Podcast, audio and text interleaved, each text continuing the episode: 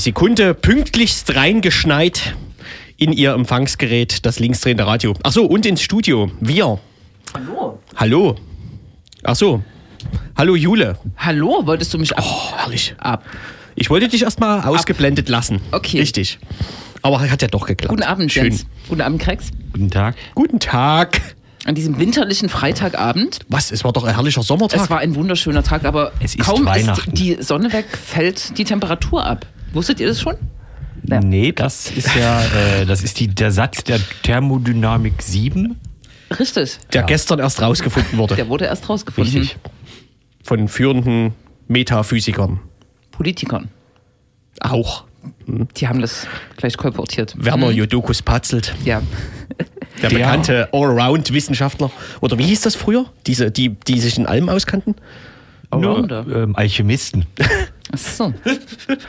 Werner Patzel, der Alchemist aus Dresden, ist not amused, dass fast alles Geld nach Leipzig geht. Ist oh, er. das habe ich heute auch gehört, ja. Ja. Der, er, Werner- er, er weilte am 3. Oktober hier in Leipzig auf Einladung der CDU. Hat er das da gesagt? Nee, äh, nee, nee, Das wäre auch hat, fatal. äh, Stand heute in der freien Presse. Ei, ei, ei. Unter anderem. Der ist auch jeden Einer Tag. bekannten Tageszeitung im Raume Chemnitz. Der ist jeden Tag in der Presse mittlerweile, oder? Eigentlich ja. Ja. Ja. Aber er hat Geld beantragt, angeblich lange vor Pegida, nämlich zur Erforschung des gesellschaftlichen Zusammenhalts. Wollte er 37 Millionen im äh, Euro im Jahr haben. Ah, ja. Und sein damaliger Wissenschaftsbeauftragter bei der Bundesregierung hieß Michael Kretschmer und der hat sich Ei. dafür besonders ins Zeug gelegt, dass das nach Dresden kommt. Und jetzt klappt das überhaupt gar nicht. Es hat nicht geklappt. Es gibt zwar das Geld für diesen Forschungsauftrag, der allerdings wird gestreut. Ah. Und das einzig, die einzig beteiligte sächsische Universität ist Leipzig. Oh. Und da muss man als Werner Jodokus Patzelt natürlich Politisierung vermuten. Mhm. Hat er natürlich auch so gemacht. Zumal der andere Teil des Geldes nach Jena geht zu einem, so sagte er, SPD-Institut. Ja. Jetzt ist ja Werner Judokus Patzelt wirklich weit ab davon mit Parteien. Also, Verband, also, aber. Deswegen hat das ja damals auch mit Kretsche so gut geklappt, als Kretsche noch für die CDU für Wissenschaft zuständig war bei der Bundesregierung. Was ist er jetzt? Ah, ich, ach, warte mal. Der ist, glaube ich, Zwerg. äh, Interimsministerpräsident bis dann Matthias Rösler. Naja, sprechen so. wir nicht drüber. Ja, Das wird ja, und da freuen sich ja viele schon. die erste Blauschwarz. Naja, nee, wir wollen ja nicht hier die sich selbst erfüllende Prophezeiung selbst erfüllen. Lassen. Richtig. Ne? Stattdessen machen wir noch eine Weile linksdrehendes Radio, bis wir nicht mehr dürfen. Ah, wir wollen ja nicht. Ne? Zum Beispiel heute mit Themen. Bitte. Bitte? Ach, jetzt, ihr seid jetzt eingeschüchtert, ne? Ja, ja. Weil ihr jetzt denkt, dass Matthias Rösler vor der Türe steht und. Ich habe irgendwas gedacht. Uni Leipzig, Uni Leipzig. Uni Leipzig. Jetzt haben ja gerade die kritischen Einführungswochen äh, begonnen. Ja. Und die Uni Leipzig zeichnet sich auch durch ein besonders restriktives Handeln äh, in diesem Jahr aus. Ich weiß nicht, ob ihr das wen? mitbekommen habt. Es wurden tatsächlich äh, Veranstaltungen zunächst untersagt, die äh, linksradikale Gruppierungen machen. Und dürfen jetzt äh, stattfinden, tatsächlich mit bestimmten Auflagen, Was sind linksradikale Gruppierungen? die, die im Verfassungsschutzbericht stehen, die besonders gefährlich sind. Aber egal. Die kritischen Einführungswochen beginnen. Immer wieder ein äh, Ereignis für Jung und alt. äh, junge und ältere Studierende, äh, Menschen, die äh, politisch Bescheid wissen wollen, die sich hier einführen lassen wollen, ja. Gibt es das an jeder Uni? Ja. Es gibt es an vielen Unis, aber ich glaube, diese ähm, politische Intervention der Uni, die ist tatsächlich neu. Das gab es, glaube ich, noch nicht. Nach welchen Kriterien hatten die jetzt linksradikale Gruppierungen ausgewählt? Musste mal zuhören, wenn Ah, Entschuldigung, ich war, ich war kurz angeln. ich war kurz Kopfhörer angeln. Entschuldigung. das Landesamt für Verfassungsschutz äh, Ah, zeichnet sich die aus. sind ja besonders zuverlässig, Die was sind- sowas angeht. Genau. Die stellen hier immer so Bewertungen aus, No, das machen sie die manchmal zutreffen, manchmal und- nicht. Und, Ja. ja. Was ich mich fragte, wenn Stein des Welt ab nächsten Jahr nicht mehr sendet, könnte der dann in so einem offenen Kanal gehen? Natürlich. Interessante Frage. Sächsischer Ausbildungs- und Erprobungskanal. Da gibt es keine Schranken. Nö, Oh, da muss er sich doch dann selber einen Kameramann mitbringen, etc. Und hat er das nicht ist ja auch aufwendig, die Produktion. Und man braucht einen Trabant. Ne? Ich glaube, vor allem ist das ein Wartburg. Ach so, aber ist das ist vielleicht sogar sein Privatwortburg, oder? Der hat doch mal in so einer, der, ja, naja, man weiß es nicht. Nun gut. Wir verraten immer noch nicht, worum es geht. Ding, ding, ding, ding, ding, ding, ding, ding, ding. Wir gucken nach Chemnitz. Ach so, ja. Das stimmt. Zur Stunde ähm, wird demonstriert in Chemnitz. Zur Stunde wird wahrscheinlich gerade zu Ende demonstriert. Äh, pro Chemnitz einmal mehr. Äh, die, so konnte man auch schon lesen, etwas ähm, zum Thema heute gemacht haben, was quer durch die Presselandschaft ging. Die Razzia und Festnahme von mehreren Chemnitzer Nazis als terroristische Vereinigung oder vermutete terroristische Vereinigung. Dazu reden wir später. Mehr. Später. Mit einem Fachmann, Beobachter. Fachjournalist. Und zwar nicht mit Werner Jodokus Patzelt. Leider. Ja. Und zuerst gucken wir nach Leipzig. Nein. Was jetzt überhaupt äh, aus dem Rahmen der bisherigen äh, Diskussionen fällt. Äh, wir gucken äh, zu Entmietungsprozessen und einem doch recht prominenten Fall, der sich jetzt äh, schon seit mehreren Wochen, wenn nicht gar Monaten, auch durch eine gewisse Öffentlichkeit, ist total, ich werde heute diskriminiert. Sobald ich rede, wird weggehört oder wird irgendwas reingespielt. Woher weißt denn du das? Das kannst du doch gar nicht hören ohne Kopfhörer. Man nennt das Musikbett.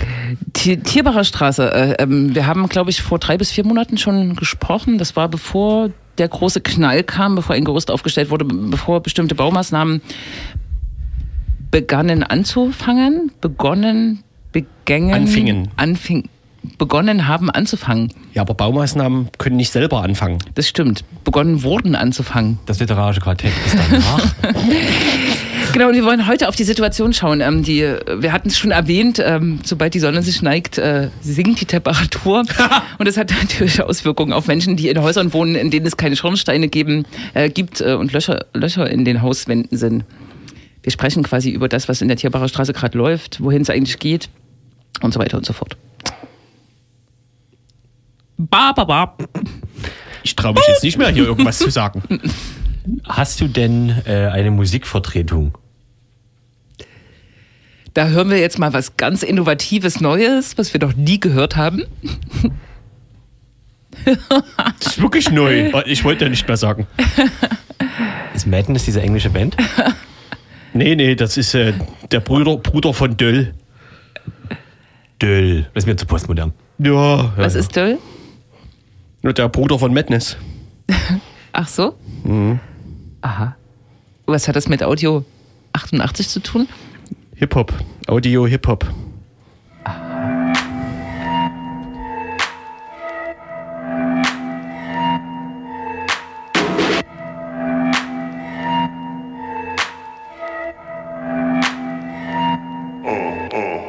Kritikerliebling, Kontostand niedrig. Wichtigstes Meeting, doch wollte nicht hingehen. Vorname Audio, Nachname tötet dich. Zitat Anklageschrift, weil du immer noch ein Sören bist. Jetzt werden wieder blind. Das, ist unangenehm. Audio 88, Döll, Jessin, Madness, True Story. Jule, Ich, ich höre. das freut mich. Das ist schon mal gut. No? Genau, und wie angekündigt zum, zum ersten Thema, wir hatten, im, ich habe nochmal nachgeschaut, im Juni äh, hier in der Radiosendung ein Gespräch mit einer Mieterin, einer Bewohnerin der Tierbacher Straße 6. Seitdem ist viel passiert. Tierbacher Stra Straße 6 ist ein äh, Wohnhaus in Leipzig-Konnewitz. Seit vielen, vielen Jahren leben dort äh, Menschen, insgesamt circa 30 äh, Personen, auch Kinder darunter, Familien. Äh, Und wir haben seinerzeit äh, gesprochen über die äh, anstehenden Modernisierungsmaßnahmen, über den anstehenden äh, Gerüstbau. Äh, Die Mieterinnen und Mieter waren und sind, äh, muss man sagen, entschlossen, äh, sich den ja, Entmietungspraxen, von denen, über die man so klar sprechen muss, auch zu erwehren. Jetzt ist es fast äh, drei Monate, vier Monate her, äh, seit wir dieses Gespräch geführt haben. Und sicher haben viele Hörerinnen und Hörer auch ähm, über Medienberichterstattung, über Newsletter und so weiter mitbekommen, was passiert ist. Äh, das Gerüst an der Tierbacher Straße steht. Äh, Essen wurden abgebaut, es gibt Löcher in äh, Hauswänden, es gibt wöchentliche Gerichtsprozesse, Prozesse, aber es gibt auch viel Aufmerksamkeit und es gibt viel Solidarität. Und wir wollen jetzt äh, so ein bisschen über den Zustand ähm, der Tierbacher Straße, der Entmiet des Entmietungsprozesses und der Selbstorganisation der Mieterinnen und Mieter äh, sprechen. Und zwar haben wir jetzt Franzi am Telefon aus der Tierbacher Straße 6. Hallo Franzi. Hallo, vielen Dank schon mal für diese nette Einleitung. Vielleicht äh, so zuerst äh, die Frage, wie es euch geht gerade. Wie, wie seid ihr drauf äh, im Haus?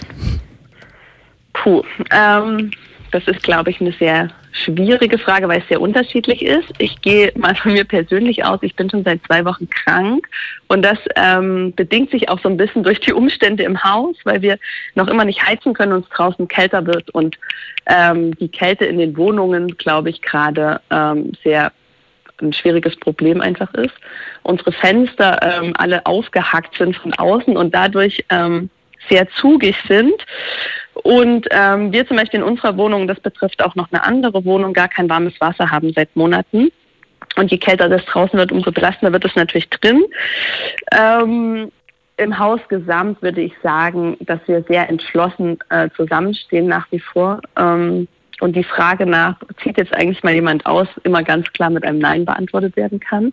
Und das auch nicht hinterfragt wird, glaube ich. Das finde ich ganz, ganz toll. Also das ähm, auf jeden Fall Zusammenhalt und so Widerstandsfähigkeit besteht, obwohl natürlich Leute einzelne Struggles auch haben und frieren, krank sind, mal verzweifelt sind und so weiter. Ja, das vielleicht grob zusammengefasst. Hm. Wir können da jetzt noch, vielleicht noch mal ein bisschen äh, genauer drauf gucken. Ähm, so Ursprung mhm. äh, der eigentlichen äh, Geschichte ist eine Modernisierungsankündigung des, Inha äh, des Hauseigentümers Hans Giret. Mhm. Genau. genau. Ähm, und äh, wir hatten auch damals schon über den Gerüstbau gesprochen, auch äh, ob das überhaupt jetzt sozusagen legitim ist, weil ihr habt ja auch über die Jahre sozusagen Modernisierungsankündigungen und äh, Kündigungen ähm, auch erfolgreich äh, abgewehrt.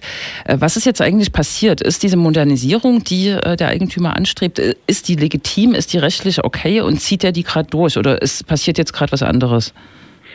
Ähm, wir hatten ja damals im Zuge, also ich habe nochmal nachgeschaut, äh, Mitte Juli kam das Gerüst und in dem Zuge haben wir auch ähm, sind wir gerichtlich gegen die Gerüststellung vorgegangen und haben das nochmal prüfen lassen. Also wir als MieterInnen widersprechen dieser Modernisierungsankündigung, weil wir der Ansicht sind, dass die nicht ähm, detailgereich genug ist und dass da Dinge fehlen, dass da keine genauen Zeiten angegeben sind und so weiter. Vor Gericht ähm, wurde das anders entschieden. Das heißt an sich ähm, jetzt aus so einer gerichtlichen Sicht ist sie legitim, aus unserer Sicht nicht. Es wird aber dennoch alles durchgezogen, was da drin steht und vor allem noch viel mehr. Und das sind die Dinge, gegen die wir dann auch wieder ähm, vor Gericht vorgegangen sind.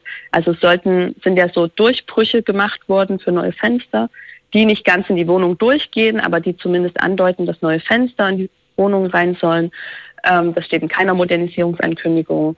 Jetzt werden uns angekündigt, dass Heizungsrohre verlegt werden sollen. Das steht in keiner Modernisierungsankündigung. Und ähm, so soll so sukzessive diese Außensanierung dazu genutzt werden, natürlich auch innen in den Wohnungen was zu machen, wenn man dort schon mal reinkommt. Und das sind eben dann wirklich Sachen, wo man teils einstweilige Verfügungen einlegt oder ähnliches. Und alle anderen Dinge, die in der Modernisierungsankündigung standen oder stehen, sind zumindest nicht ähm, zeitgerecht umgesetzt worden. Also sollten längst diese Fenster schon drin sein, weswegen wir auch besonders frieren, also wo man schon wirklich so was Strategisches dahinter gut vermuten kann. Ähm, genau. Hm. Das so vielleicht zur Modernisierungsankündigung. Klingt, als hättest du Momente gegeben, wo, wo du nach Hause kommst, irgendwie vielleicht spät nachmittags und du denkst, oh Gott, was ist denn da passiert? Ja, die gab es definitiv und das waren auch dann echt so Verzweiflungsmomente. Also ich bin mal nach Hause gekommen, da war mein Fenster kaputt, also wir haben ja zum Glück Doppelfenster, aber das äußere Fenster und es lag das, der ganze Fensterzwischenraum voller Schutt, der ganze Dreck und Staub war im Zimmer und alle Bücher waren äh, auch eingestaubt, aber so sehr, dass man sie kaum noch sah. Ähm, und das war der Moment, wo ich schon mal zum Hörer gegriffen habe und den Bauleiter angerufen habe. Also das finde ich das Schlimme daran, dass man nie weiß, wann was passiert und nach Hause kommt und immer schauen muss, was ist heute passiert. Ist in meiner Wohnung noch alles ganz? Ist, ähm, was ist außen passiert und so weiter. Am schlimmsten war das bei der ähm, Bewohnerin im Dachgeschoss, wo ähm, das Dach über ein Zimmer abgenommen werden sollte und ihr keine Ersatzwohnung angeboten wurde, die ist zumindest täglich nach Hause gegangen, war sich noch nicht mal sicher, ob das Dach über ihrem Zimmer noch da ist. Um das nochmal zu verdeutlichen, wie krass das auch wirklich sein kann. Ja. Jetzt, äh, Nadja, äh, der Winter, du hast es schon irgendwie angedeutet und äh, soweit ich jetzt noch äh, auf dem Schirm habe, äh, sind euch die Essen abgebaut äh, worden. Mhm. Ihr heizt noch. Wie geht das weiter? Ich habe hab auch gehört äh, letztes Wochenende, dass äh, ihr den, den Gerichtsprozess darum verloren habt. Ist das richtig? Ja, Ja, wie, der wie geht das? Funktioniert hervorragend. Ähm, genau, es gab einen Gerichtsprozess, weil in der Modernisierungsankündigung steht, dass die Schornsteine gegebenenfalls wieder aufgebaut werden. Es sind relativ viele Schornsteine, bei uns glaube ich sieben oder acht, die sind bis unter das Dach komplett abgetragen. Und ab 1.10. ist offiziell quasi Heizperiode. Wir haben Öfen und müssen es eigentlich wieder heizen. Ähm, jetzt wurde vor Gericht entschieden, ah, die Gegenseite hat doch aber gesagt, wir bauen die wieder auf, wenn auch teils so provisorisch. Und ich habe ähm, diese Woche auch nochmal mit einer Person aus dem Ingenieurbüro gesprochen und nächste Woche sollen sie wieder aufgebaut werden. Aber ob das der Fall ist, ist halt immer fraglich, weil diese ähm, Aussagen kann man halt nicht als bare Münze nehmen, weil sie oft getroffen werden und dann passiert nichts. Ähm, das heißt, wir sind auf nächste Woche gespannt und wenn da nichts passiert, müssen wir sehen, was wir dagegen machen. Aber das ist halt wirklich was Existenzielles, wenn man in seiner Wohnung sitzt und so sehr friert und einfach wirklich heizen möchte. Und das passiert nicht. Also da ist ja auch wieder ganz klar äh, eine Strategie dahinter erkennbar, aber ich glaube, dass das auch vor Gericht ähm, nicht durchgeht, dass er die nicht aufbaut. Also ich habe ehrlich gesagt da Hoffnung, dass da was passiert. Aber es ist dennoch ungewiss. Gutes Stichwort. Wenn man ähm, das verfolgt und ihr dokumentiert äh, das ja auch, oder es wird auch dokumentiert, äh, relativ regelmäßig, was passiert. Man hat das Gefühl, dass äh, jede Woche ein bis zwei äh, Gerichtsverhandlungen stattfinden. Äh, was wird da konkret verhandelt und wie ist sozusagen die Erfolgsbilanz äh, auch bei, bei den Verhandlungen? Also muss das jetzt nicht äh, detailliert äh, sagen, aber so, ähm, also, um, um sich das vorzustellen, ne? um was geht's da zum Beispiel? Mhm. Das ist ja auch ganz spannend irgendwie für andere Menschen äh, in betroffenen Häusern. Es geht ganz ähm, vorwiegend um Mängelbeseitigungsklagen. Also wir haben ja seit ganz, ganz vielen Jahren natürlich in unseren Wohnungen Mängel, weil dieses Haus relativ rott ist. Und ähm, haben die immer angezeigt beim Vermieter und es ist nie was passiert. Also das ist ja so ein bisschen das Skandalöse an der ganzen Aktion, dass in den Wohnungen ganz, ganz viele Mängel bestehen und er das Haus nur von außen saniert. Ähm, und dementsprechend sind es relativ viele Mängelklagen, wo man wirklich dann sagt, die Mängel werden nicht behoben, man zeigt die an und geht dann vor Gericht und möchte quasi die Beseitigung der Mängel vor Gericht einklagen. Ähm, was das auch sind, sind einstweilige Verfügungen, ähm, die eingereicht wurden gegen eben Maßnahmen, die vorgenommen wurden, die nicht in der Modernisierungsankündigung stehen, wie diese Fensterdurchbrüche. Ähm, es sind Klagen bezüglich der Schornsteine, ob diese wieder aufgebaut werden. Also alles, was quasi abläuft, kann eigentlich nur noch vor Gericht verhandelt werden. Also wir haben uns letzten Endes für so einen rechtlichen Weg entschieden, weil wir uns sagen, okay, ich habe einen unbefristeten Mietvertrag, ich habe als Mieterin Rechte und die möchte ich jetzt vor Gericht durchsetzen. Wie das real dann natürlich aussieht, das bemerken wir jetzt auch. Also das ist schon richtig gesagt, das ist auf jeden Fall mindestens ein Prozess pro Woche und erstmal dauert das furchtbar lange, ähm, weil die Gegenseite immer in Widerspruch geht und damit recht vielen Falschbehauptungen auch versucht, ähm, das Gericht so ein bisschen zu lenken. Ähm, die Richterinnen und Richter sind durchaus nicht immer objektiv und es ist total abhängig, wer da sitzt und wer wie, die, wie diese Person dann entscheidet. Und somit ist es zwar irgendwie eine Entscheidung für diesen Weg gewesen, aber macht auch wirklich deutlich, okay, man hat Rechte als Mieterin, aber wie die dann verhandelt werden, ist nochmal eine ganz andere Nummer. Also es zieht sich total in die Länge, finde ich. Ich war heute wieder bei einem Prozess im Amtsgericht und musste feststellen, ähm, dass es einfach eine langatmige Sache ist und dass man zwar denkt, wir sind auf jeden Fall im Recht, das kann doch alles nicht sein und dann sitzt man da. Und da werden teilweise Entscheidungen auch zu unseren Ungunsten getroffen oder relativ unklar und dann gibt es manchmal Enttäuschung, manchmal Freude nach den Prozessen. Es ist unterschiedlich, aber gerade in den letzten Wochen sieht es ganz positiv aus, was da passiert. Hm. Jetzt äh, genau ist die eine Schiene, ähm, was wahrscheinlich auch zermürbend ist, diese ganzen Prozesse, die regelmäßig stattfinden. Das andere, ähm, was ich auch schon erwähnt habe, ist äh, aber auf jeden Fall auch, ähm, euer Fall steht in der Öffentlichkeit. Es äh, gab Presseberichterstattung, ähm, es gab auch eine Einwohneranfrage in der letzten Stadtratssitzung. Mhm. Es gab zahlreiche Soli-Aktionen von der Protestkundgebung ähm, um den Gerüstaufbau bis zum Besuch des Eigentümers jetzt in, in Östring. Äh, ja, kannst du so Schlaglichter vielleicht äh, auch nochmal äh, erzählen? Zum Beispiel dieser Östringen-Besuch? Was war die Intention mhm. dessen? Und wie wichtig ist das für euch? Also, dass es wichtig ist, äh, ist klar, aber genau, wie fühlt sich das für euch, euch an? So. Ja, das ist auch ein gutes Thema, was du da ansprichst, weil mir das auch sehr wichtig in dem Interview war. Ähm, erstmal kurz zu dem Östring-Besuch. Genau, Hans Gierit, quasi unser Vermieter und Eigentümer des Hauses, wohnt in Östring. Das ist ein relativ kleiner Ort in Baden-Württemberg und eine Unterstützerinnengruppe war vorletzte Woche, glaube ich, weiß gar nicht mehr genau, wann das war, ähm, dort vor Ort und hat seine Kundgebung angemeldet und wollte gern vom Rathaus unseren Film zeigen, ähm, den wir gemacht haben, beziehungsweise den jemand für uns gemacht hat. Und dazu sind, ich glaube, vier Personen nach Östringen gefahren und haben auch vor Ort, also letzten Endes mit dem Ziel, natürlich die Menschen vor Ort darauf aufmerksam zu machen, hey, hier wohnt ein Typ, den kennt ihr alle und er hat Häuser in Leipzig und dort macht er das, das und das so. Dort wohnen Menschen ohne warmes Wasser, ohne Heizung und er informiert sie nicht und er macht halt einfach Scheiße dort und ihr solltet darüber Bescheid wissen. Beziehungsweise könnt darüber Bescheid wissen, hier sind die Infos, macht damit, was ihr gerne möchtet. Und da wurde echt ähm, relativ breit gefächert ähm, geflyert von Feuerwehr, Bäckerei. Also es wurde einfach mit Menschen ins Gespräch gekommen, so, hey, kennen Sie den? Ach, wissen Sie schon und so weiter. Was natürlich irgendwie für uns ein strategisches Moment hatte, aber auch spannend ist, wie die Leute reagieren, ähm, ob sie das gut finden oder schlecht und ob man die hinter sich stehen hat oder nicht. Und dass er natürlich nicht nach Östring fährt und denkt, naja, Leipzig ist weit weg, hier kann mir niemand was, ähm, sondern wir können auch mal nach Östring fahren. Und dann wurde der Film gezeigt und diese Strategie, dass man eben mit Leuten ins Gespräch kommt, ist, glaube ich, ganz gut aufgegangen, so wie ich das erfahren habe. Und natürlich waren auch Leute skeptisch und dachten sich so, ah, da kommen irgendwelche Leute aus Leipzig, was ist hier los? Es gab ein Interview mit einer Zeitung, ähm, was dann auch veröffentlicht wurde, was auch sehr positiv äh, auf uns bezogen ausgefallen ist. Und wo auch Hans Giere das erste Mal mit der Presse gesprochen hat. Ähm, und natürlich der Meinung ist, ihm soll da irgendwas in die Schuhe geschoben werden.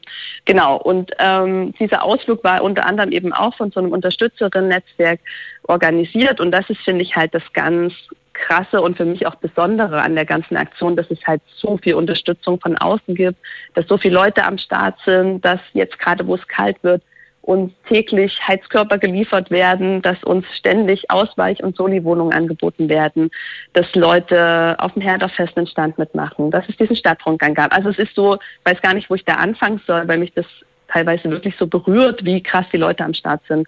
Und wie toll das ist, dass man damit halt diese Thematik so nach außen tragen kann und dass es dabei selbstverständlich nicht nur um uns geht, sondern um die ganze Situation in Leipzig und darüber hinaus. Und dass wir dadurch halt die Möglichkeit bekommen, das so als Präzedenzfall irgendwie nochmal öffentlich zu machen.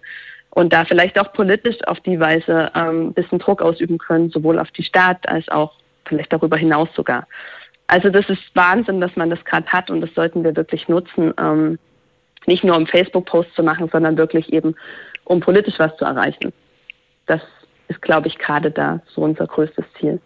Und daher nochmal Danke, also so ein riesengroßes Danke, würde ich sagen, im Namen des Hauses an alle, die so am Start sind und hier kleine Dinge vorbeibringen, da sind, uns unterstützen, egal in welcher Form, ob man da einfach eben mal zuhört oder ob man was vorbeibringt oder den Kontakt spielen lässt und so weiter. Das ist Wahnsinn.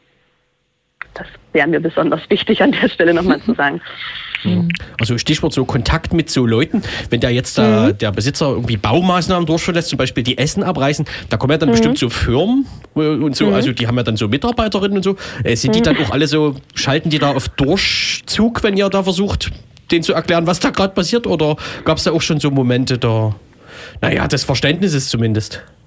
Hm, teilweise würde ich sagen. Also am Anfang, ich glaube an dem Tag, als die Baumaßnahmen begannen, waren wir jetzt auch nicht so positiv zugewandt, dass wir jetzt gleich alle zum Kaffee einladen wollten. Ähm, aber im, im Laufe der ganzen Arbeiten hat sich das teilweise verändert. Also es ist wirklich unterschiedlich. Wir brauchen ja auch manchmal die Bauarbeiten, um an so Informationen zu kommen.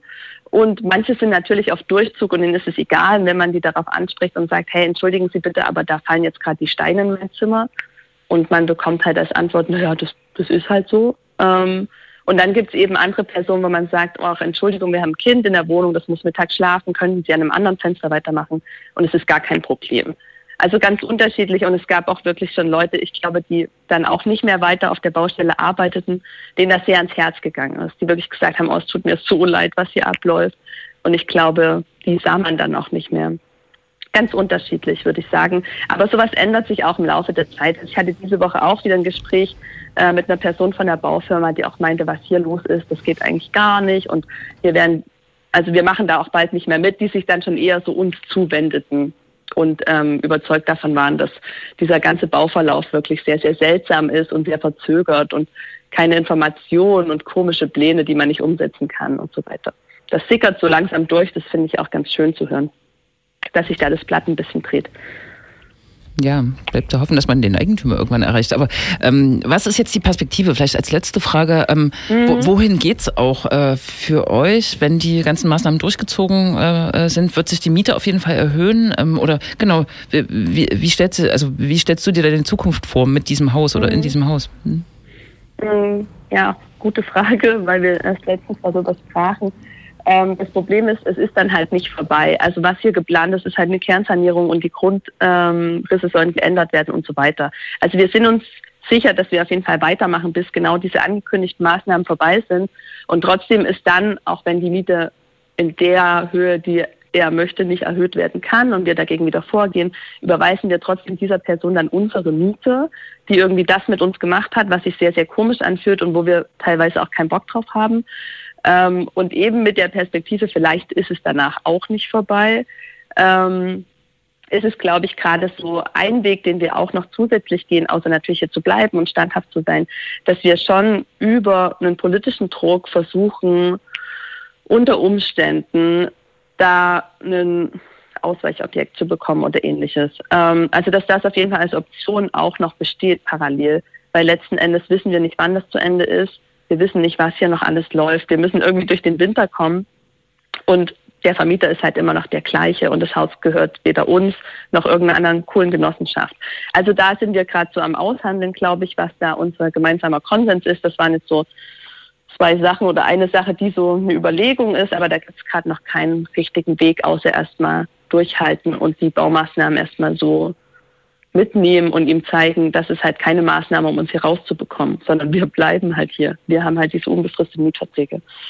Das vielleicht, vielleicht so als Perspektive, aber ehrlich gesagt, ähm, es ist immer so schwierig, das zu formulieren, weil es so ungewiss ist. Ne? Wir wissen nicht, wie lange das dauert und ja, mal gucken erstmal durchkommen und dann weitersehen. Gutes Stichwort. Äh, auf jeden Fall groß, was ihr dort äh, ja, durchsteht, weil es geht ja nicht nur um äh, irgendeine Demo oder eine Aktion, auf die man fährt, sondern es geht um den eigenen Lebensraum. Ne? Insofern ja. von uns auch viele Wünsche und Wärme und so. Ja, in Wärme, sehr gut. Das Dreht das wir. Radio laut auf, da wird es auch warm im Zimmer. Da wird es richtig ja. laut, genau. Und man kann wenn man so altes Radio hat. Ja, das stimmt. Genau, das macht, macht, macht Strom, äh, Wärme äh, mit Strom. genau, man kann sich informieren auf einer Facebook-Seite äh, ja. Tier, äh, T6 Entmietung Tierbacher Straße. Entmietung Tierbacher Straße 6. So ist ja, das. Genau. genau. Macht ja. das und genau, wir bleiben auch dran. Mhm. Es gibt auch ein ja, tolles Video, du hattest es erwähnt, also wer sich für mhm. das Thema nochmal, es gibt genau. ein tolles Video von, ja, was die Leute im Haus zeigt und den Kampf. Genau. Ja, noch ein das kleiner Tipp. kann man Tipp auch bei YouTube finden. Einfach mal Entmietung Tierbarer Straße googeln und schon hat no. man alles parat. Sauber. Ja, sehr gut. Also weiter informieren und äh, wir machen weiter und wir sind weiter dankbar über alles, was hier rings um uns passiert. Danke, Sag Franzi. ich mal noch. Ja. ja, ich danke euch. Einen schönen Abend. Bis bald. Euch Bis auch. Bald. Ciao.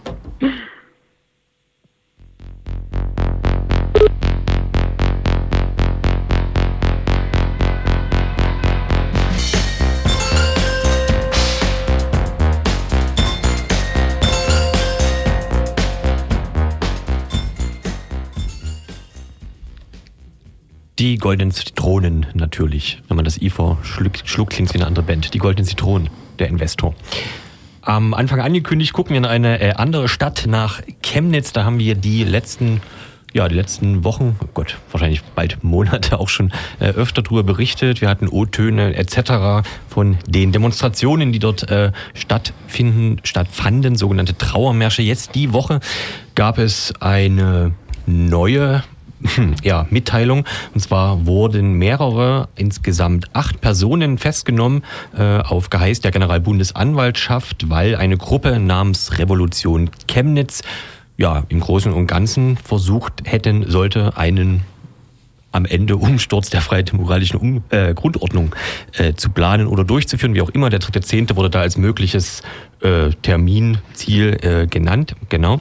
Und wir sprechen jetzt mit Johannes Kronert. Er ist freier Journalist und Fotograf. Er schreibt unter anderem für Zeit Online, für den Störungsmelder und auch zum Beispiel genau zu Chemnitz jetzt gerade aktuell mit anderen zusammen in der Fachzeitschrift der rechte Rand und deswegen wollen wir mit ihm jetzt ein bisschen über Chemnitz und was da passiert ist reden. Guten Abend, Johannes. Guten Abend. Äh, man konnte es äh, gerade noch lesen. Du warst gerade in der Innenstadt in Chemnitz. Es war mal wieder eine Demo von äh, Pro Chemnitz. Ähm, wie muss man sich das gerade vorstellen? Wird immer noch getrauert oder wie läuft das jetzt ab? Ja, was heißt, es wird immer noch getrauert? Also es ist natürlich äh, immer noch ein, ein, ein politisches Kalkül, was da irgendwie auf die Straße getragen wird.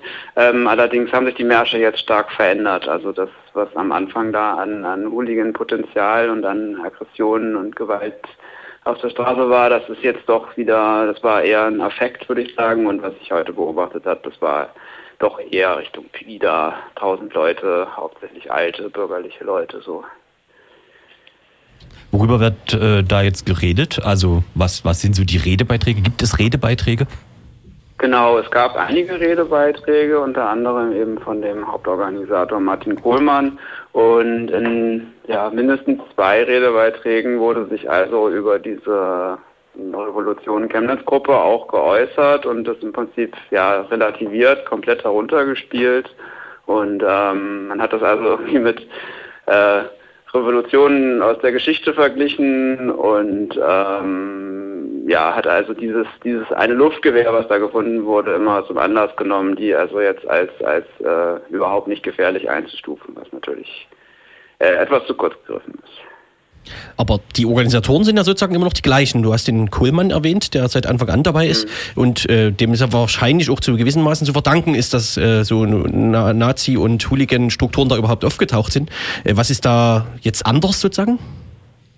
Genau, also ich denke, das ist einfach der Zeit geschuldet, dass das eher ja wirklich ein aktionsorientiertes Publikum ist, was natürlich bei dem ersten Aufmarsch, wo es halt wirklich darum ging, sage ich jetzt mal salopp, äh, Ausländer zu klatschen, ähm, da der Affekt da war, wo man dann da hinfährt und dann auch gehört hat, okay, da ist sowas möglich, dann kommen die Leute natürlich auch irgendwie aus dem ganzen Bundesgebiet. Und jetzt hat sich das ja in den letzten Wochen trotz vereinzelter Übergriffe und halt dieser Bürgerwehrsache doch auf diesen Demos sehr beruhigt. Und da ist natürlich so ein, so ein aktionsorientiertes Publikum, wie man das nennen kann, also äh, gewaltbereite Hooligans, Neonazis, für die ist das dann natürlich auch weniger, äh, weniger attraktiv, aber dennoch muss man sagen, dass der Kohlmann natürlich auch mehrmals dazu aufgerufen hat, irgendwie sich, sich selbst zu organisieren und, und auch ähm, gesagt hat, dass das, was dort passiert ist, halt kein, keine äh, aktive Gewalt war, sondern Selbstverteidigung. Revolution Chemnitz, diese äh, Gruppe, da weiß man ja mittlerweile auch, dass die auch in den letzten Wochen bei diesen äh, Demos, bei den Demonstrationen mit mhm. dabei waren. Gibt Fotos und Videos, unter anderem von Exif, Recherche etc. Ja. Ähm, wie ist denn das? Äh, kennt man die Leute alle? Also sind das irgendwie übliche Verdächtige oder ist das eine große Überraschung, äh, diese Person, diese Gruppe oder diese Facebook-Gruppe gibt es ja auch schon seit Jahren, ne? Mhm. Ähm, ja, das kann man so oder so betrachten. Also das sind jetzt keine organisierten Leute, die man jetzt irgendwie in Chemnitz an jeder, bei jeder kleinen Demo sehen würde, die jetzt irgendwie wirklich dem Kern der nationalen Sozialisten Chemnitz, der 2014 verbotenen Kameradschaft zuzurechnen wären oder sowas. Ähm, auch irgendwie zu Pro Chemnitz kann ich bis jetzt keine direkte Verbindung herstellen. Allerdings sind es trotzdem keine Unbekannten. Also ein Großteil dieser Gruppe war schon im Zusammenhang mit Sturm 34 äh, vor einigen Jahren aktiv, die also auch verboten und wo der Kern verurteilt wurde, wo also auch dieser Redelsführer von Sturm 34, Tom B., wieder jetzt mit am Start ist. Mhm. Ähm, aber die Verbindung zu den Demonstrationen äh, aus den letzten Wochen aus Chemnitz sind ja trotzdem zumindest angedeutet. Ne? Also äh, es soll ja letztendlich ein Zusammenhang sein, der bei diesen Demos entstanden ist. Ähm, das weiß ich jetzt, das ist ja wohl mehr als ich, ähm, das weiß ich jetzt so noch nicht. Allerdings kann man sagen, die Leute, die waren, äh, zumindest die, die ich kenne, die ich identifizieren konnte von dieser Gruppe, die waren auf diesen Aufmärschen. Und was auch auffällig ist, das sind Leute, die da sind ein paar Leute, die sind irgendwie über, über Sturm 34 miteinander damals schon in Verbindung gekommen, aber da sind eben auch Leute, die ich bisher in keinem Zusammenhang mit den anderen gesehen habe. Und da fragt man sich natürlich, wie, wie ist sowas entstanden? Und ähm, da gibt es halt die Theorie, dass es halt gewisse Leute waren, die, die also ähm, sagen, all die Leute kennen und die das so ein bisschen aus dem Hintergrund zusammengeschustert haben oder äh, die haben sich halt wirklich auf diesen Aufmärschen kennengelernt. Das ist natürlich möglich. Wie ist, wie ist überhaupt so der, der Stand? Wie muss man sich das vorstellen in Chemnitz? Du hast es gerade angedeutet, ähm, dass es da vor einigen Jahren zum Beispiel ein Verbot einer Gruppe gab. Dann gab es auch vor ein paar Jahren mittlerweile schon mal ein Outing wiederum einer Gruppe. Das hieß Rechtes Plenum, die irgendwie mhm. in oder am Sonnenberg äh, wohnen äh, sollten. Und da hieß es dann auch, äh, dass die quasi nach dem Outing, Outing zumindest aus der Öffentlichkeit gefühlt verschwunden sind. Gleichzeitig gab es dann immer mal wieder so, so etwas wie Anschläge, zum Beispiel auf das Otradeck, auf die Zukunft äh, und so weiter. Ähm, wie, wie, wie ist denn das in Chemnitz gerade so in den letzten Jahren äh, gelaufen? Ist das alles außerhalb der Öffentlichkeit gewesen oder äh, ist das, wäre das eine zu passive Sichtweise? Naja, also es gab schon eine organisatorische Lehre, kann man das nennen. Äh, also eine Doppel-E, wo jetzt eben äh, nach einer Organisationsform gesucht wurde. Die, die Nationalsozialisten Chemnitz, NSC, die hatten also ein Wiedervereinigungsverbot, die konnten nicht einfach so weitermachen. Auch die Partei, Parteiengründungen, muss man sagen, in Chemnitz, waren, standen jetzt nicht immer unter einem guten Stern. Also hier wurde halt versucht, die Rechte zu gründen. Hier wurde der dritte Weg so ein bisschen wie gegründet und ähm, die JN wird irgendwie alle zwei Jahre neu gegründet. Ähm, und ja, da gab es so ein bisschen so ein, so ein Schwimmen irgendwie. Und äh, da war natürlich das rechte Plenum für einige eben von diesen ja auch fußballorientierten und, und vor allen Dingen gewaltbereiten Neonazis irgendwie eine willkommene Neuerung, sich da irgendwie konspirativ zu organisieren. Ähm, ja, letztlich äh, gab es in den letzten Jahren eben nicht so richtig einen, einen Auffangbecken für die und deswegen gab es immer mal wieder Versuche und immer mal wieder auch Anschläge. Ähm, und jetzt ist das natürlich auch, diese Demos sind jetzt erstmal irgendwie was, wo man wieder hingehen kann und eben auch so eine Bürgerwehr, das kommt eben auch nicht von ungefähr. Das sind halt wahrscheinlich auch Leute, die ne, sozusagen nach Jahren auch endlich mal wieder losschlagen wollten und jetzt natürlich auch äh, gerade aufgrund der Signale, die jetzt auch ausgesendet werden, eigentlich ähm, die diese Signale auch hören und auch denken, jetzt, jetzt geht's los, jetzt müssen wir wieder los, jetzt müssen wir uns wieder organisieren. Hm. Wo man auch einen Blick auf die, ich sag mal, verantwortliche Politik werfen muss, die ja auch Signale aus, äh, ähm, aussendet. Genau, ja. Aber darum soll es mir jetzt gar nicht gehen. Ich will noch mal einen Blick äh, zurück auf Sturm 34 äh, werfen. Das ist ja jetzt äh, alles relativ lange her, zehn Jahre, über zehn Jahre. Ja. Und das Urteil äh, damals gegen die Verantwortlichen ist ja auch ähm, doch kritisiert worden, weil zum Beispiel die, die, die ähm, Kategorie, Kategorie, kriminelle Vereinigung ähm, vom Richter nicht zugestanden wurde. Ich weiß nicht, inwieweit du da noch äh, Erinnerungen hast oder Einblicke hast. Ähm, es gibt ja jetzt Schnittmengen zwischen den äh, Revolutionen-Anhängern und dieser Sturm 34-Truppe. Ähm, siehst du vielleicht in dem Urteil von damals und der Wiederaktivierung der Leute hier äh, jetzt äh, zu diesem Zeitpunkt einen Zusammenhang? War das Urteil damals zu lasch oder äh, genau? Kann ich jetzt so nicht so gut beurteilen, war auch so ein bisschen vor meiner Zeit. Allerdings ja, also klar, diese Urteile damals wurden kritisiert. Äh, das ist jetzt, sind jetzt ja auch alles Leute, wo man sagen muss, die waren auch alle anderweitig schon mal mit dem Gesetz in Konflikt. Das ist für die nichts Neues, vor Gericht zu stehen oder auch mal im Knast zu landen wahrscheinlich. Und ähm, wenn man da dann mal so ein, zwei Jahre vielleicht einwandert, dann ist das äh, natürlich was, was jetzt einen nicht unbedingt davon abhält, später mal wieder weiterzumachen.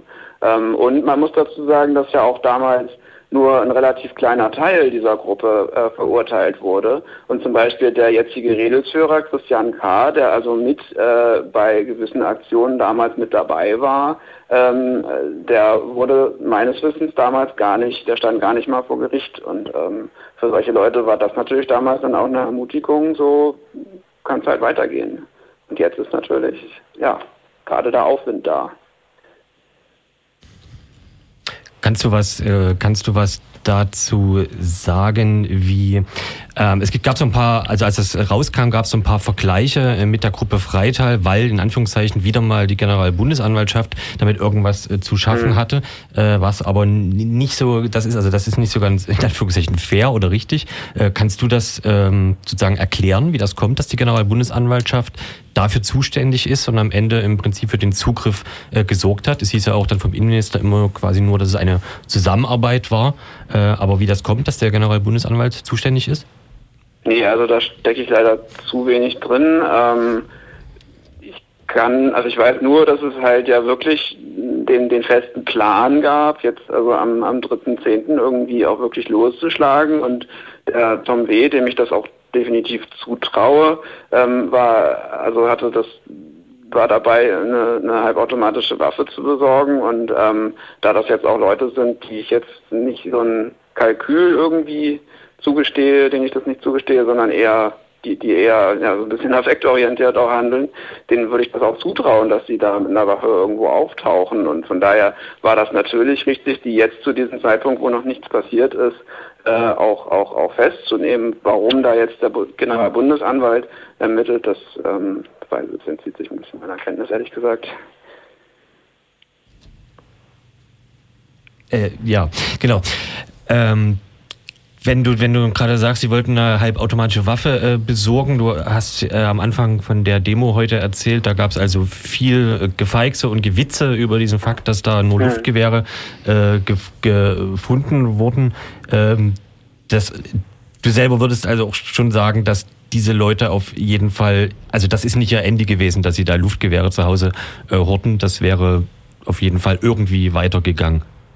Ja, definitiv. Also die hatten, was ich weiß, bisher hatten sie einen festen Entschluss, wirklich äh, Gewalttaten zu verüben und haben sich ja auch, wo man, man sagen muss, äh, über alle Maßen überschätzt, aber mit dem NSU verglichen und den also als Stümpertruppe äh, bezeichnet. Und da muss man natürlich sagen, die, ja, die hatten was vor, so und äh, dementsprechend kann man nur von Glück reden, dass die auch eben dieses diesen, dass dieser, dieser misslungene Probelauf auf der Schlossteichinsel da eben vonstatten gegangen ist, wo die also Ausweise kontrolliert haben und, und einen dann zusammengeschlagen haben, was zum Glück äh, die Polizei mitbekommen hat, weil sonst äh, weiß ich nicht, ob die überhaupt ermittelt worden wären.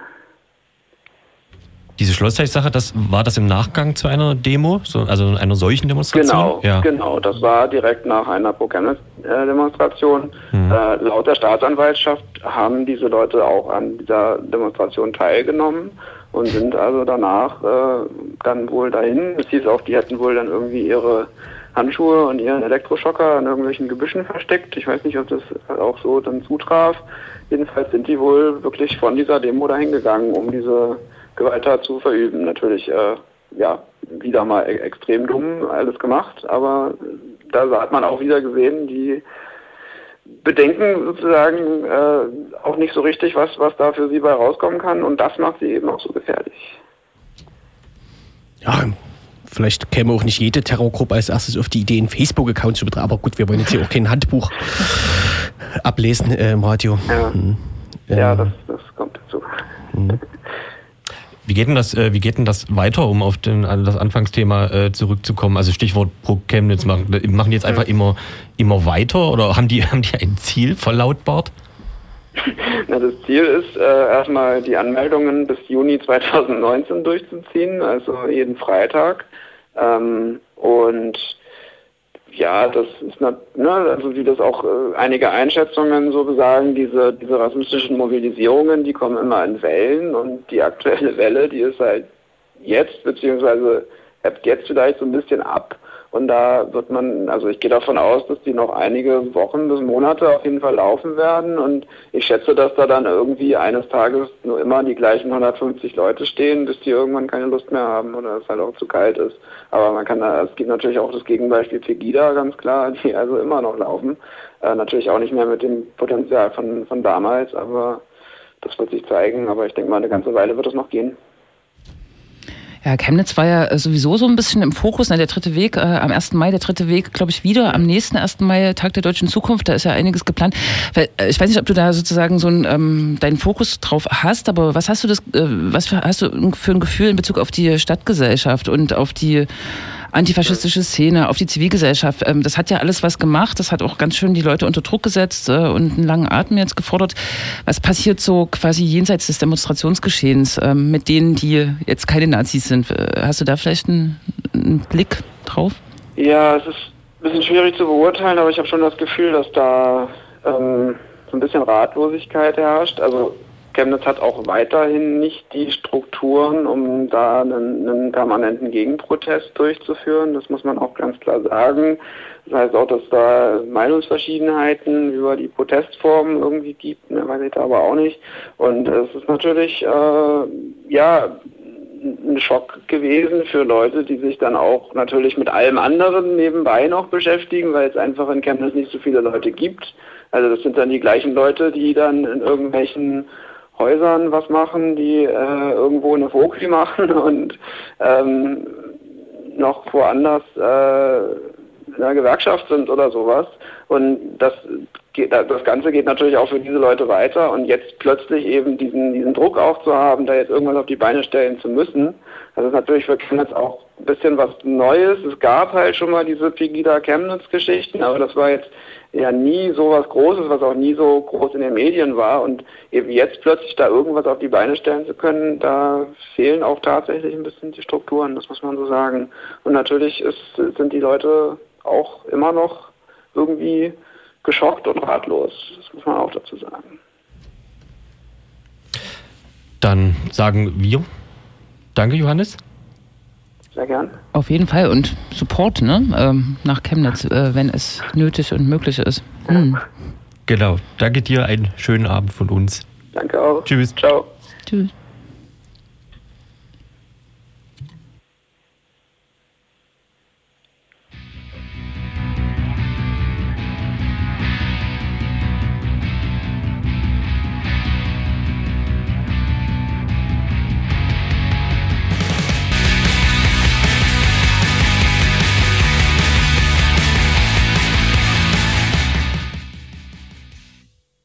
Irgendjemand ist ja nicht bei der Sache. Ach so, ja, das stimmt. Das stimmt schon den ganzen Tag, äh, also die ganze Zeit. es gibt aber auch wieder viel zu tun. Es gibt viel zu tun. Sei nur daran erinnert, dass Uwe Steimle äh, heute behauptet hat, es gäbe Zensur ihm gegenüber vom MDR. Schon Aber wieder. das ist kein Veranstaltungshinweis. Aber war das nicht schon mal? Vor Ja, kurzem? ja, das passiert alle zwei Wochen im Prinzip, aber. Hm, Na, damals hat er das in der Jungen Freiheit gesagt, in einem Interview und Stimmt. hat danach dann äh, auf seiner Homepage eine Stellungnahme äh, drucken lassen, wie man äh, in der neuen Medienbranche sagt, äh, dass er dieses Interview als Satiriker gegeben hat und Ach, echt? Äh, ja, ja, und alle diese Vorwürfe auch gegenüber des Staatsfunkes seien eben innerhalb seiner satirischen Arbeit gemeint. Außerdem wäre der MDR total knifte, knufte, wie sagt man, knorke, Ja, super. schaffte. Ist super. Er hat also die junge Freiheit mit so einer Satirezeitung äh, verwechselt. Nee, er hat sich selbst mit einem Behauptet. Satiriker verwechselt. ja, ja, ja, ja, ja. Aha. Also, Nicht er wollte im Nachhinein behaupten, das wären Witzantworten gewesen. Ja, ja, ich verstehe. Glaub ich. Das weiß man nicht. Aber Sarah Wagenknecht ist Knorke, hat er gesagt. Das war auch Satire. Da, Okay. Das, das muss man Satz für Satz. Möchte ich mich jetzt nicht aus dem Fenster lehnen. Aber jetzt hat der MDR irgendwie ihm seine Sendung nur um vier weitere Sendungen verlängert. Also nicht bis ins Unendliche, sondern nur für die nächsten anderthalb Jahre oder was. Keine Ahnung, wie oft das kommen muss, dieser Heimatmist. Äh, Und das bezeichnet er dann wieder als Zensur. Ich will hier übrigens auch nochmal betonen, ich halte es auch für Zensur, dass ich keine eigene Sendung beim MDR habe. Das finde ich auch. Ja. Naja, du könntest jetzt auf Mhm. open, openpetition.de gehen und äh, losmachen. Ja, ja, dass ich erstmal eine eigene Sendung kriege. Bevor, erst, also, erst, nee, erstmal eine eigene Petition. Aber vielleicht ein, Ah, ein Volksantrag eher, oder? Volksentscheid. Volksantrag? Volksantrag. Das geht. Nee, aber Geht so historischerweise ist ein Volksantrag in Sachsen immer nur zur GEZ und scheitert. Oder zur Schule. Und Scheitert auch. Äh, soll gelingen. Äh, egal. Hm? ach so, ja. Ja. Was? und Zensur ist es auch, Lohnbescheid heißt das. Zensur ist es auch, dass UFO keine eigene Sendung mehr bei Radio Blau hat. Außerdem ist sein Ab Mikro heute. runtergezogen. Richtig, ja, ja. Na, er streamt ja immer nur. Ja, ja. Wir zensieren hier UFO schon mal. Wie jetzt Ja, ja. die Mach nächsten anderthalb Stunden auch, weil wir äh, soeben im Rundfunkrat von Radio Blau beschlossen haben, dass LDR bis, also bis 23 Uhr geht. Jeden Tag. Wir sind, wir sind dann allerdings auch schon mal gleich weg. Du, genau, du kannst dann LDR weitermachen. Ja, sehr gut. In zwei Minuten, wenn wir die Veranstaltungstipps hinter uns haben. Also ich weiß nicht. Ja, Hambacher Forst. Äh, Forstdemo. oh, Das wird jetzt aber knapp. Das ist viel zu weit. Das ist ganz schön weit. Es wird auch in Leipzig, glaube ich, eine Soli-Demo geben, aber mehr Kann man lieber um will ich dazu nicht Fahrrad sagen. fahren Oder so und Ja. Dran denken. was Schöne wir hier Ausstellung auch angucken. haben alles, ne? Früher Ja. war auch Auerwald. Früher war mehr Auwald. Hm. Noch mehr Auwald. Nee, mir fällt Ja. tatsächlich nicht so viel ein. Es gibt äh, auf jeden Fall eine spannende Veranstaltungsreihe zum Thema Polizeigesetz äh, in Sachsen. Aber da fällt mir jetzt auch nicht ein, wann und wo und so. Das kann man auch googeln. Man kann das, sag doch nicht immer googeln.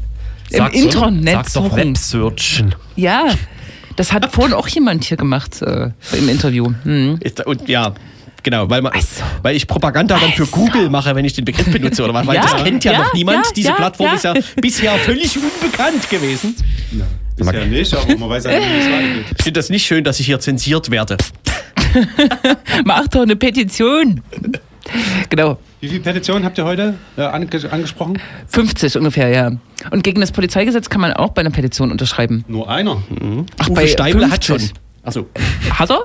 weiß ich nicht. Der findet Polizei bestimmt Knorke, wenn die mehr machen darf, oder? Das- Ich bin nicht so ein Petitionsunterschreiber. Ja, ist, ist auch, ne?